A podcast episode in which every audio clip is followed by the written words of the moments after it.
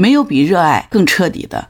有了热爱，才有可能有特别好的成绩，特别突出的成绩。否则呢，就是国安足球这样子，就跟中国男足一样。你好，我是木兰，欢迎收听订阅当户知。二零二二年的足协杯第二轮的比赛里面，中冠球队晋川文汇通过点球大战淘汰了中超老牌的强队北京国安，爆出了最大的冷门，对吧？这个消息真的是让球迷大跌眼镜了，对吧？这场比赛我没去看，我后来是看了新闻以后，我再去看的相关视频回放哈。北京国安在常规赛时间里被金川文汇二比二逼平，被迫进入了点球大战。最终呢，北京国安五比七是落败。我看了一下中国足协官网的这个消息，说呢，金川文汇淘汰了前冠军球队，跻身足协杯十六强，成为足协杯赛场上以业余队战胜中超队的经典场面之一。晋川是在甘肃哈，晋川县是一个贫困县哈。晋川文汇呢，据说前身是由一家业余体校发起组建并且领导的业余足球俱乐部。这个俱乐部是二零一三年成立的，创办之初呢，它的成员是当地三十多名业余足球爱好者，是名副其实的业余球队。那严格意义上来说呢，这支球队正式挂牌只是成立了一年零三个月。二零二一年八月初的时候呢，俱乐部在金川县民政局以金川县文汇足球俱乐部的名义完成了注册，才能够正式的参加中国足协举办的这个中冠联赛。这场比赛结束以后，哈，关于金川文汇的各种消息在网上铺天盖地的哈，你可以去看一下。今日头条的中超新资讯就爆料，金川是甘肃平凉的一个贫困县，金川文汇足球俱乐部呢是三十几个金川当地人自发组建的，去年才正式注册，注册的资金是三万元。文慧是该队老队长开的文具店的名字，赞助了五千五百块钱。这个俱乐部的教练呢、球员都主要来源是一个呢职业队不要的，你只要过来进川民政局就给安排学校和工作。第二一种呢是当地踢野球的。职工、教师、学生、社会闲杂人员都有。按照网友的说法，就是后卫是卖水果的，前锋是开牛肉面馆的，门将是一名体育老师，进球的呢是一个高三的学生。比较庆幸的是呢，主教练是参加过裁判学习班的。守门员据说更牛，三十一岁才接触足球，是业余队的守门员，去年来的金川，在中冠也是普通的门将。目前职业是一中的体育老师，平时还爱好打台球。每踢场球呢，每个人补助两百块，全队的身价不足一万欧。球队每周训练一次，打中冠呢需要向单位请假。不过呢，对于上述说法呢，金川文汇俱乐部的这个负责人王真在接受奔流新闻采访的时候说，他也看到了有些网友的说法，俱乐部本地的球员呢，的确是有各行各业工作的。不过呢，一线的队员还是以北海基池队原来的球员为班底的。甘肃的球员有他和庆阳的黄宝。他踢的是中场，黄宝是后卫。不过比较遗憾的是，这次因为疫情的原因呢，他们俩没法参加比赛。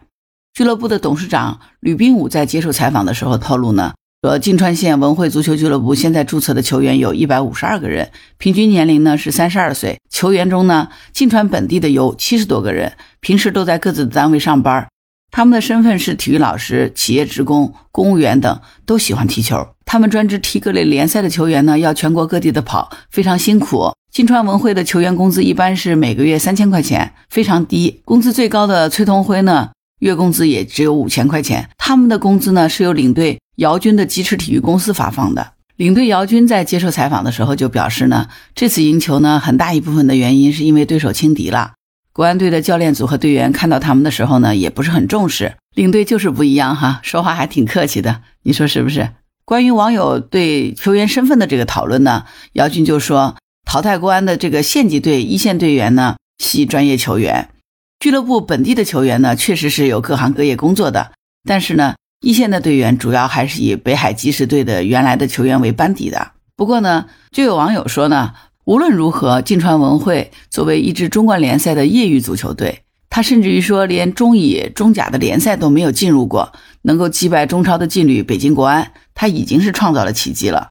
以前国足输给越南，输给很多弱旅，总觉得是国足踢假球的感觉，现在看来其实并不是，他们真的很差，他们真的很烂。我觉得啊，这个网友说的真的是大实话。今天就借着金川文汇爆冷战胜国安这件事呢，咱们再重温一下中国男足这个怪胎吧。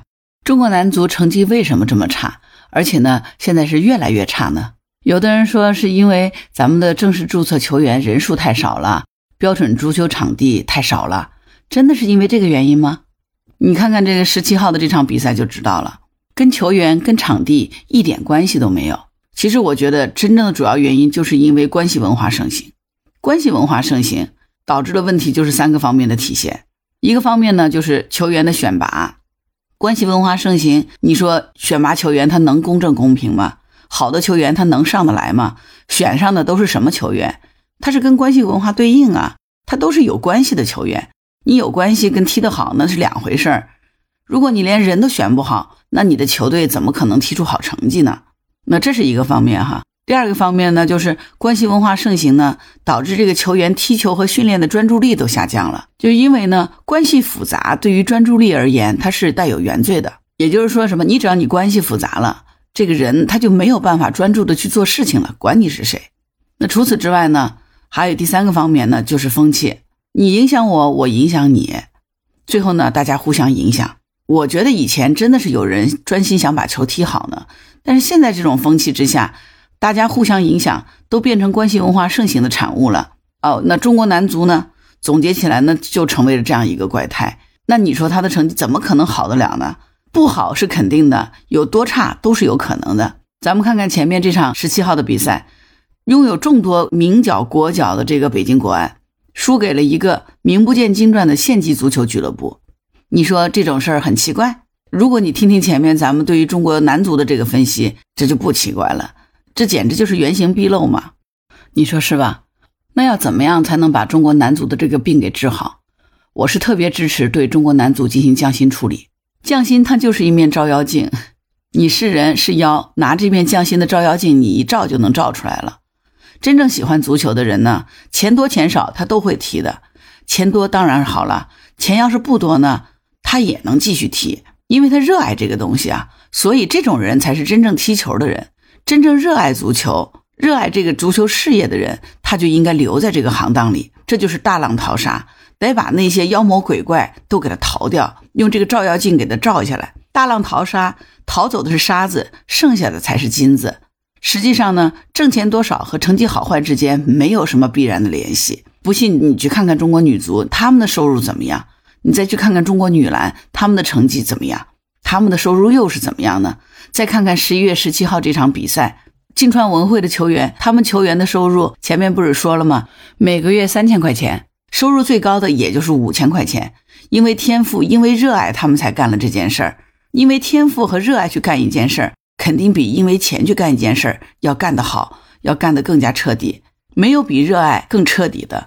有了热爱。才有了彻底，有了热爱，才有可能有特别好的成绩，特别突出的成绩。否则呢，就是国安足球这样子，就跟中国男足一样。